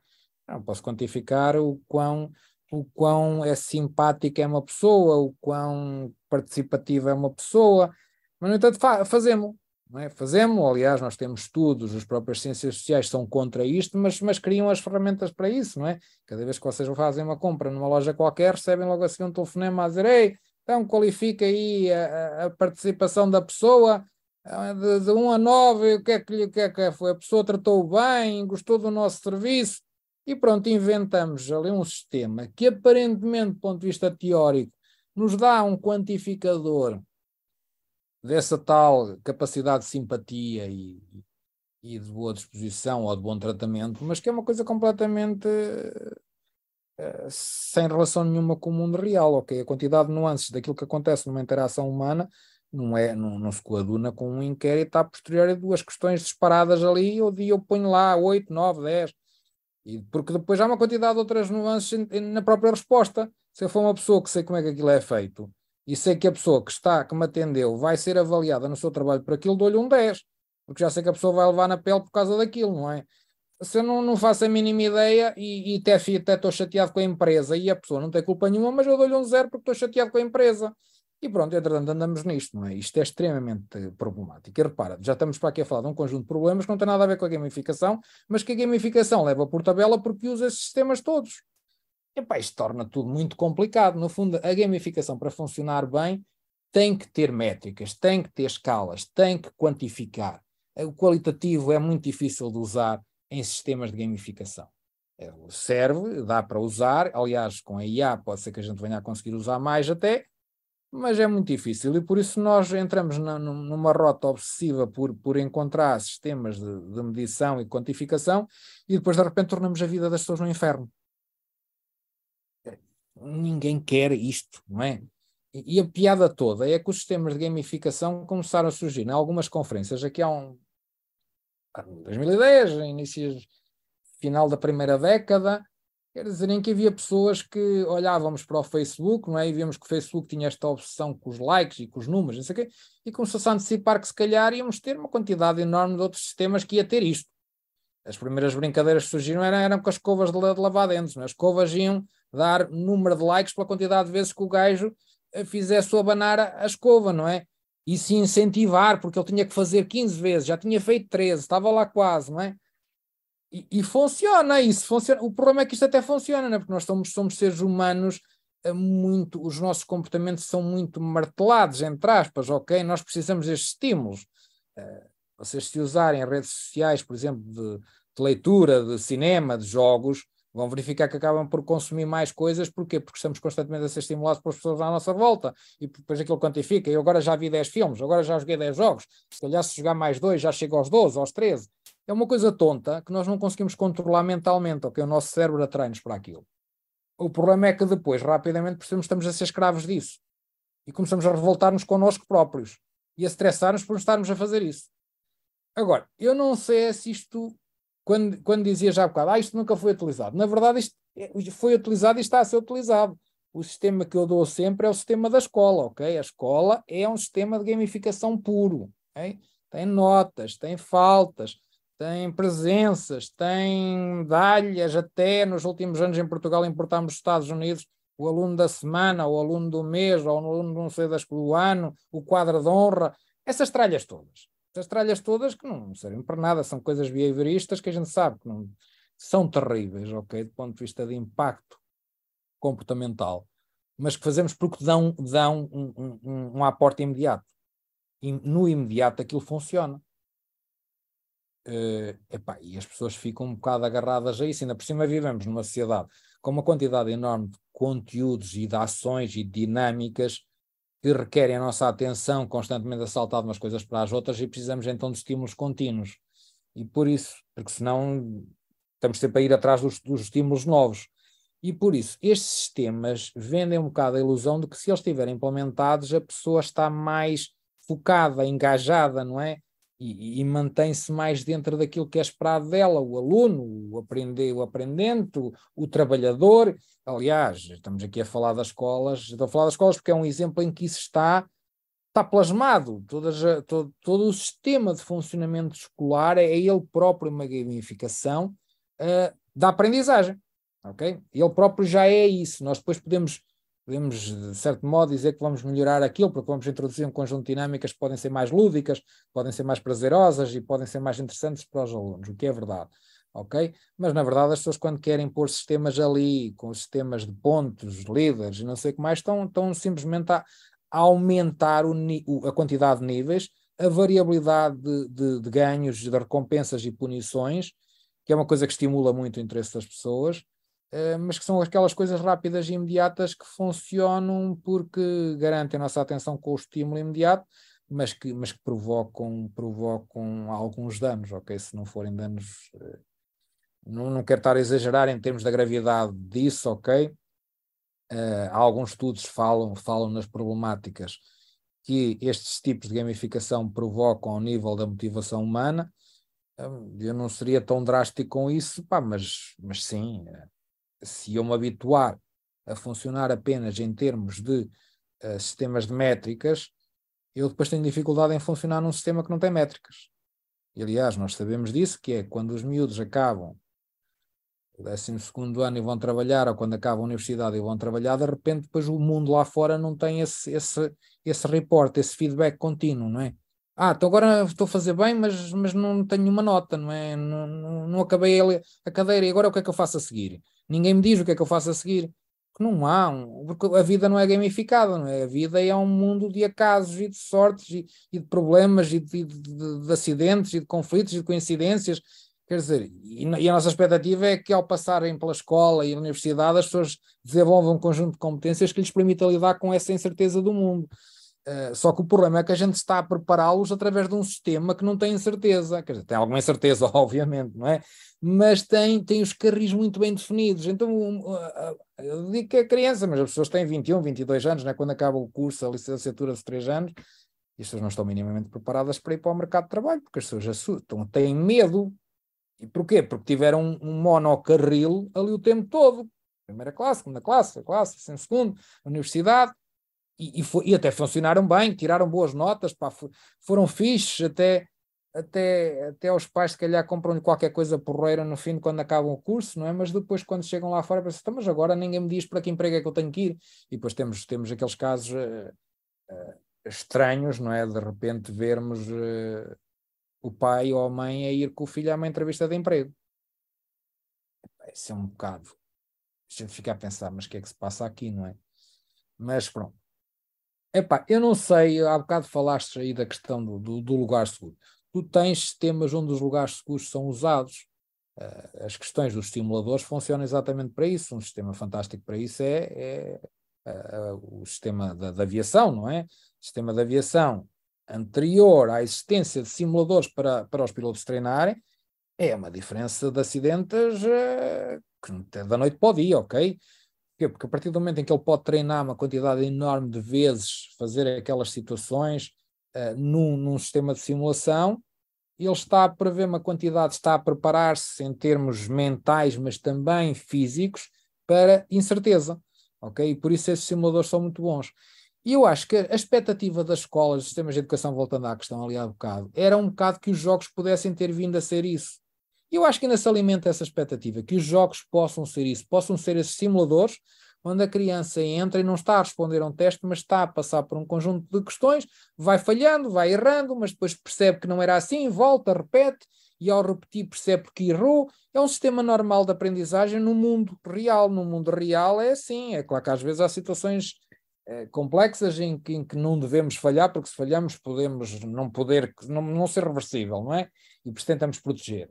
Uh, mas os simuladores têm esse, esse, esse, esse condão fantástico, que é permitir falhar N vezes e o aprender através da tentativa e erro, que é uma coisa que parece básica, mas é uma coisa fundamental para eu aprender, não é?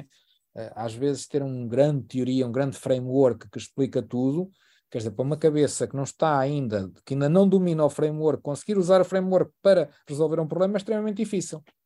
Isto é muito mais fácil se lhe derem o framework, ao mesmo tempo permitirem que ele faça tentativa e erro, e quando ele juntar duas coisas, epá, a aprendizagem é fantástica. E a pessoa domina, não é? Epá, mas pronto, era isso. Muito obrigado. Foi muito interessante ouvi-lo. Estamos muito alinhados que a escola é um sistema gamificado, apenas mal gamificado. uh, e que nós olhamos muito assim como é que podemos melhorar. Uh, até um dia gostava de lhe apresentar uma das nossas soluções e ouvi-lo, mas específico okay. talvez cruzemos a oportunidade. Tá uh, e, e, foi muito interessante ouvir em geral. Obrigado. Ah, obrigado.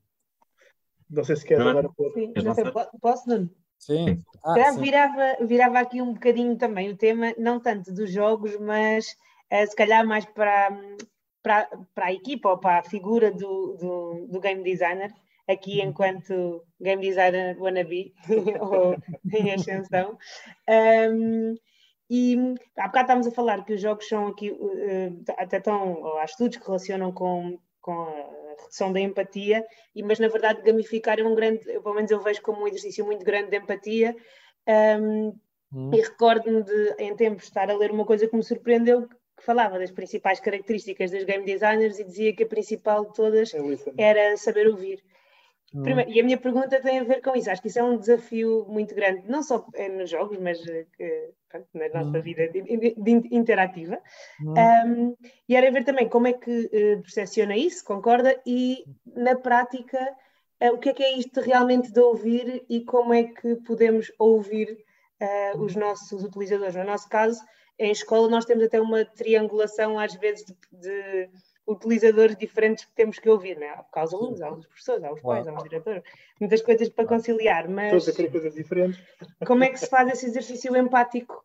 Uh, não há de ser uma receita, mas algumas perspectivas uh, eram bem-vindas. Obrigada. Sim, sim, sim. Uh, desde logo, existe um conjunto de metodologias exatamente para trabalhar isso. No mundo mais alargado que os jogos, tem as metodologias de UX, ou seja, da User, user Experience, não é? E que, e que ajudam a, a, fazer algumas dessas triangulações, eh, ajudam a preparar-nos para, para esses embates, às vezes com, com os públicos mais críticos, ou para conseguir conciliar uh, os mais críticos com os menos críticos. Pronto, existe uma quantidade enorme, existe muita gente a trabalhar isso.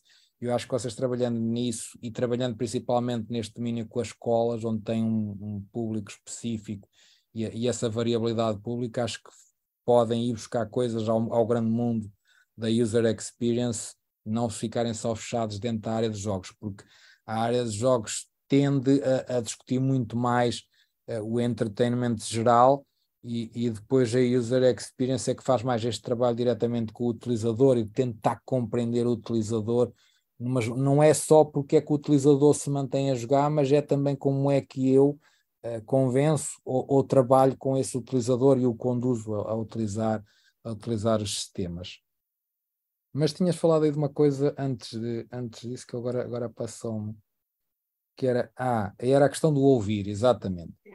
Um, sim, o ouvir nesta, nesta situação de perceber o que é que as pessoas estão a fazer, como é que as pessoas estão a fazer, uh, e isso é uma coisa que nós temos que fazer no, no design, temos que fazer não no final, mas ao longo de todo o processo, nem sempre é viável, é custoso, é amoroso, ok? Mas temos que ter várias, várias iterações, não podemos fazer uma iteração apenas, exatamente pelo aquilo que, que colocaste aqui em cima da mesa, a questão da empatia. É porque eu preciso compreender o outro e, e por mais que eu me coloque enquanto designer no lugar do outro a realizar a ação, a verdade é que eu não consigo simular completamente o outro, porque o outro é sempre outra pessoa. E de repente, quando eu vejo o outro jogar, eu vejo que ele está a fazer coisas que eu nem sequer pensei nelas. E isso ajuda-me. Então, aqui o ouvir é importante. O ouvir é muito importante. Mas eu, eu acho que antes até do, do ouvir é, é, é, lidar muito com o outro no sentido, para nós, dos jogos, de perceber o que é que as pessoas gostam realmente de fazer e de mexer, de construir e de magicar, não é? Porque o ouvir eu, é, é importante se o jogo for muito narrativo, ok? Lá está, porque o ouvir é extremamente importante para quem escreve, extremamente importante para a literatura, ok? Não, ninguém pode escrever um, um livro uh, um romance que tenha alguma qualidade se a pessoa não, não gostar de ouvir outras pessoas. É, é impossível, ok? Porquê? Não vai conseguir uh, replicar a outras pessoas a falar. Como é que ele vai pôr uh, uma criança de 6 anos a falar, uma professora de 78, um, um polícia? Quer dizer, este é aquele tipo de atividade que as as pessoas literatura adoram e gostam muito de andar de transportes públicos, essas coisas, porque é um bom espaço para, para absorver, não é? As são esponjas, vão ali vão ver e vão ver os trejeitos, não é? Vão ver as reações, vão ver os movimentos e vão a perceber e, e gostam de ouvir os gossip muito, porque, porquê? Porque é a partir daí que eu percebo como é que as pessoas pensam.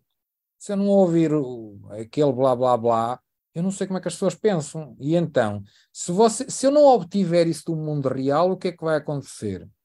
Eu vou passar a criar a partir das referências que tenho, que são da onde? Do cinema, da literatura, dos jogos, e no fundo vou estar a replicar objetos que já existem. Se eu quiser criar algo novo, eu tenho que ir ao, ao real. E ao real é, e se calhar para o meio das, das peixeiras no bolhão, eu vir e estar lá e passar lá uma tardada, ou ir numa viagem, eh, seja onde for, não é? E interagir com coisas menos expectáveis, que eu desconheço completamente, isso vai enriquecer o meu, o meu portfólio, o meu, o meu cardápio de, de opções, não é? Eh, de, de trejeitos de falar, de, de dialetos, de tudo, não é? De formas de ver o mundo, críticas, de análise, tudo.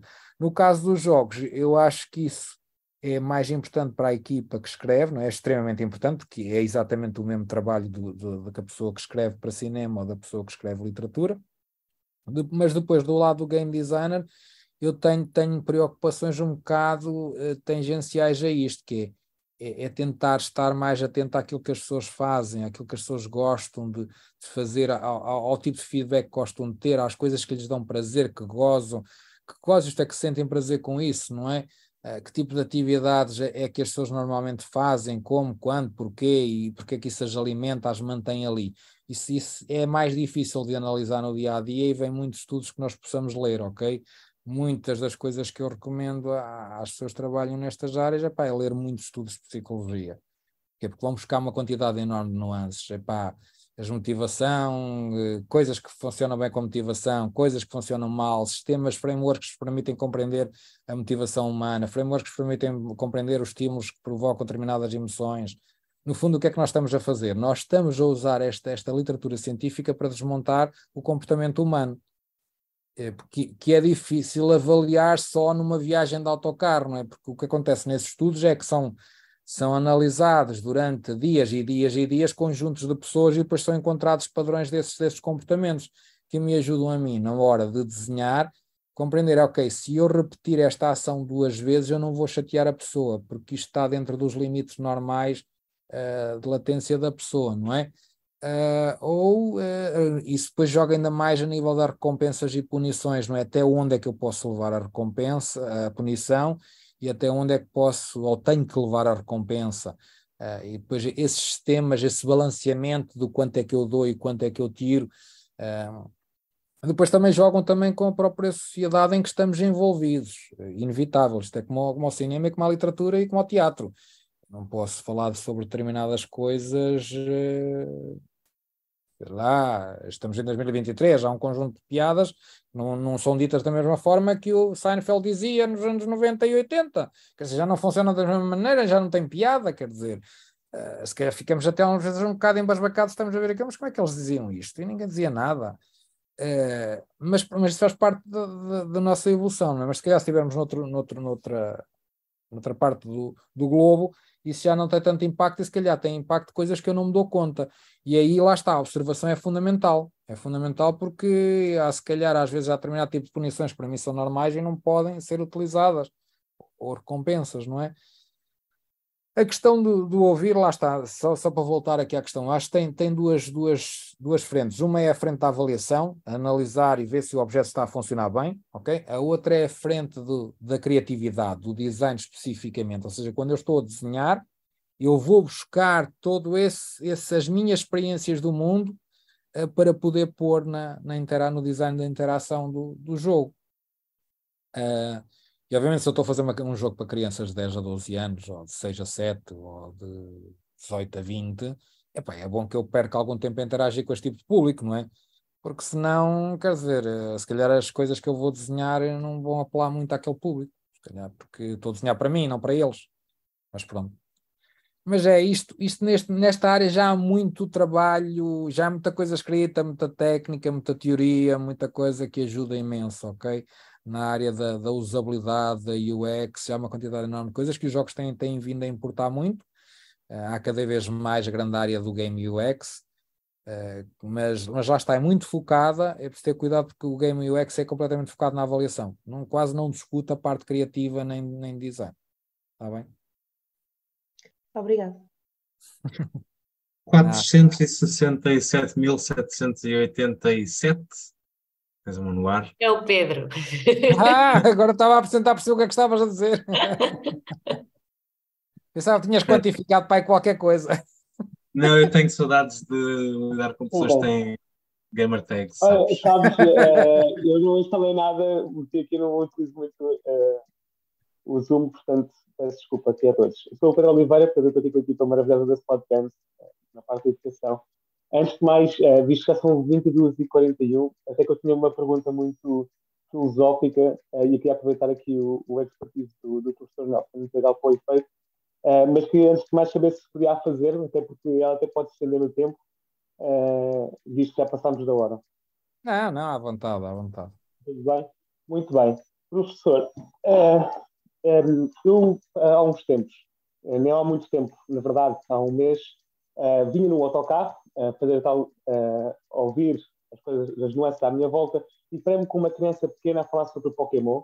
Uh, e foi um momento muito interessante para mim, porque eu fui próprio uma criança que interagiu com o Pokémon.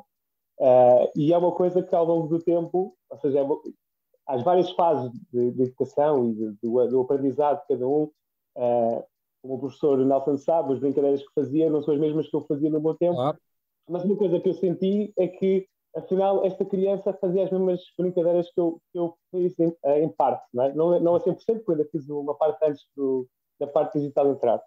E queria um pouquinho mais a fundo, e a questão filosófica que eu queria passar para o, para o professor, é que o Azinga fala sobre a questão do jogo como um formato primordial, uh, que já vem desde o do animal em si, muito antes até da, da cultura humana e da sua representação humana. E a pergunta que eu queria fazer ao professor Nelson era isto, é, se nós mesmos, se os jogos são sistemas ou simuladores desta forma de brincar para aprender e se isto é uma coisa que vai ficar no tempo. Porque realmente, se esta criança joga o mesmo que eu jogava, será que os meus netos e os meus bisnetos continuarão a jogar? Essa é a minha pergunta, Ok, obrigado pela pergunta. Um, sim, é uma pergunta muito interessante. Se misturar um conjunto de, de, ideias, desde logo da nostalgia, não é? Do impacto que isso tem em nós quando nós vemos alguém jogar o mesmo jogo que nós ou ver o mesmo filme que nós, nós ficamos logo. Há, há uma proximidade, nós temos um conjunto de objetos a explorar muito bem isso. Uh, o Stranger Things e coisas do género, não é? Em que exploram muito a questão nostálgica, porque ela tem um poder tremendo de trabalhar com as gerações atuais e as gerações antigas. Uh, a questão que colocas aqui uh, é uh, se as pessoas se as pessoas vão continuar vão continuar a, a, a, jogar os mesmos jogos. Quer dizer, eu julgo que não há. A, a grande questão que, que há bocado discutíamos ali atrás é até que ponto é. Para mim tem sido até que ponto é que os jogos vão continuar nesta senda de tentar sempre estar a renovar-se e a inventar os, as mecânicas ou não. E um, parece-me que já atingimos aqui uma certa, não vou dizer estagnação, mas estabilização ou, ou, standard, ou standardização das mecânicas. E, e, nesse sentido eu acho que isso, isso é inevitável, eu acho que é assim, neste momento já, aliás eu próprio tenho em casa, não é, de filhos que jogam Zelda, nós jogamos Zelda em pequenos, não é, por isso, e isso vai continuar, Uh, o que, o que é, o que, isso vai ser normal. O que foi estranho foi que nós não tivemos isso no passado, porque nós fomos as primeiras gerações a apanhar com estes jogos, não é? E, e por isso nós não tivemos isso face ao passado, face ao passado, mas aconteceu isso com os jogos uh, mais tradicionais, com o peão, com o elástico, com o não sei o quê, aqueles jogos da recreio de escola, que apesar de parecerem ter sido atirados para o canto, a verdade é que eles continuam a surgir no, no, na, nos recreios das escolas. Uh, eles continuam a estar lá, os vários estudos têm sido feitos de levantamento de jogos na, nas escolas, não se alteraram muito. É claro que hoje em dia os miúdos levam os telemóveis e têm um conjunto de outras coisas, não é? Mas continuam a, a, a jogar, a jogar e a gostar de jogar isso. E, e, é interessante como, como a partir de um, de um, estudo recente que eu vi sobre o porquê é que as crianças já andam de baloiço, eu comecei a olhar para estas coisas um bocadinho de forma diferente. Já faz parte da forma como eu encaro o estudo do próprio play, o estudo do brincar, ok? No play não no sentido de jogar, mas no sentido de brincar. Eh, que é, quando nós olhamos para as espécies animais, nós, vemos, nós vemos claramente que o brincar está lá, quando eles são pequenos. Okay? E está lá e a natureza não faz as coisas ao acaso. Nós percebemos claramente que aquilo tem um propósito. As, as crias do leão e as crias dos cães estão a brincar à dentadinha porque estão a aprender a ver quanto é que é, quanto é que podem roer, quanto é que danifica, quanto é que faz mal, quanto é que não faz mal, quanta força é que tem, quanta força é que o, o irmão tem. Pronto, essas coisas todas. É tudo um teste. Nesse estudo do, do baloiço, o que é que eles chegaram à conclusão? Depois de, nós, por aquilo que eu percebi, ainda-se há décadas a, a, estudar a questão do baloiço, porque é que os miúdos gostam tanto de baloiço. Não há propriamente uma, uma explicação final, mas, mas eles chegavam à questão final, depois de analisadas todas as variáveis, que no fundo o que estava a acontecer ali, e depois nós olharmos para a prática do baloiço, vamos perceber que, é, que isso é, é aparentemente é o que está a acontecer, é a criança da, uh, funciona, uh, adora o baloiço porque está a testar os limites da física e da gravidade. Está a aprender a dominar as leis da gravidade. Ok? E, e, e, se nós olharmos para a prática do baloiço, começa ali nos 2, 3 anos e depois vai subindo e depois aos 10 anos começa a desaparecer, isso faz sentido. É, nessa altura em que a criança começa a perceber, já dominou a mecânica do baloiço, e agora falamos em termos de jogo, não é? já percebi que ponho as pernas para a frente, ponho as pernas para trás e consigo levar o baloiço ao máximo, e a uma certa altura que já não dá para ir mais. A única coisa que daria é se desse para dar a volta, não é? Mas para dar a volta, se calhar, caía de lá abaixo, não é? Uh, e então já não dá para ir mais. E depois há ali umas fases intermédias, que é os miúdos começam a brincar com pôr objetos para, para, para, para empurrar com os pés e para, para pôr abaixo, ou então começam a brincar a dois. Mas nessa altura de começam a desligar daquilo, aquilo já não tem retorno em termos de aprendizagem nova. Já não há novidade eu já não aprendo mais nada. E por isso, se nós olharmos para o brincar, o brincar é, é, é um bocado sempre isso. E, e, às vezes nós gostamos de, de, de, de dizer, ah, e tal, isto para, para sermos criativos nós precisamos de brincar. Ok, é verdade. O brincar germina, cria fricção, cria, cria adulteração, mas o brincar não é uma coisa, ah, é uma coisa automática, esse é que é o problema, é automático, é espontâneo, mas não acontece quando nós somos adultos, porque só vai acontecer se nós estivermos numa situação completamente nova e diferente e tivermos que simular alguma coisa. Porque se nós já dominarmos a, a, as mecânicas da coisa, não temos nenhuma vontade de, brin de brincar. Eu vou brincar para quê? Já sei como é que isto funciona. Já sei que o outro vai dizer não sei o quê, já sei que ele vai gozar comigo por causa disto, já sei que isto não vai funcionar. Aliás, como foram no início, né, vocês fizeram aquelas perguntas todas, eu fui mostrando assim um bocado algum pessimismo, não é? Ah, e tal, porque isto já não vai fazer nada porque já entramos, não é uma fase de desilusão, é uma fase em que nós já aprendemos e percebemos como é que a mecânica do sistema funciona, e por isso eu sei que por mais peças que eu insira lá, o sistema não muda. E então desisto. É um bocado o miúdo desiste do baloiço, é, nós desistimos, às vezes nas reuniões, estamos naquelas reuniões infindáveis e desligamos, pronto. Vale a pena, porque vou estar aqui a remar contra a maré e é tempo perdido, não é? Mas, mas para voltar à tua questão, no fundo, o, o, jogo e o brincar, e se calhar inevitavelmente por isso é que há esta, esta relação fortíssima com as escolas e com os professores, os professores têm uma vontade enorme de levar os jogos para as escolas, porque os jogos são esses simuladores, permitem realmente criar espaços de aprendizagem, como falávamos já há bocado, e, e, permite aquela coisa fantástica que a brincadeira permite, que é eu posso fazer N vezes até que domine aquilo. Já viram, a gente passa alguns anos no baloiço, aquilo não é uma coisa imediata aquilo ainda são uns anos. Mas a certa altura deixa de ter interesse, pá, porque já porque eu passei a dominar aquilo, lá está, do ponto de vista teórico, a, questão do baloiço é super simples, não é? A gente põe as pernas para a frente e depois pernas para, para, para trás. Mas depois não é assim tão imediato, a gente não a gente percebe que aquilo tem lá ali mais algumas nuances e aquilo vai nos estimulando, não é? E vai nos permitindo fazer coisas. Depois também varia com os baloiços, não, um baloiço mais comprido, um baloiço menos comprido, um baloiço com, com ferros e, e, não sei o quê, e tem essas variações que nos, nos estimulam. E os jogos, os jogos são isso, os simuladores são isso. Podem podem ser mais lúdicos, não é? Um simulador, um simulador só de baloiço pode ser se calhar limitativo porque não tem um significado um, para além da própria atividade, não é? Há bocado falámos da gamificação. Os problemas da gamificação é que ela normalmente fica-se muito pela simulação da atividade e atribui uns pontos ali, não é? Mas depois não, não dá significado àquilo. Aquilo torna-se muito inconsequente e por isso aquilo perde um bocado a, certa, a, a graça. E, e, muitas das vezes é isso que acontece em alguns jogos, é quando eu não consigo dar significado, também tenho tendência a, a desligar-me desligar mais rápido. Aliás, se vocês olharem para a história dos jogos, nos últimos 20 anos os jogos foram incorporando sempre cada vez mais história, porque a história permite dar essas camadas de significado e, e fazer mais sentido eu ir até ao final do jogo, não é?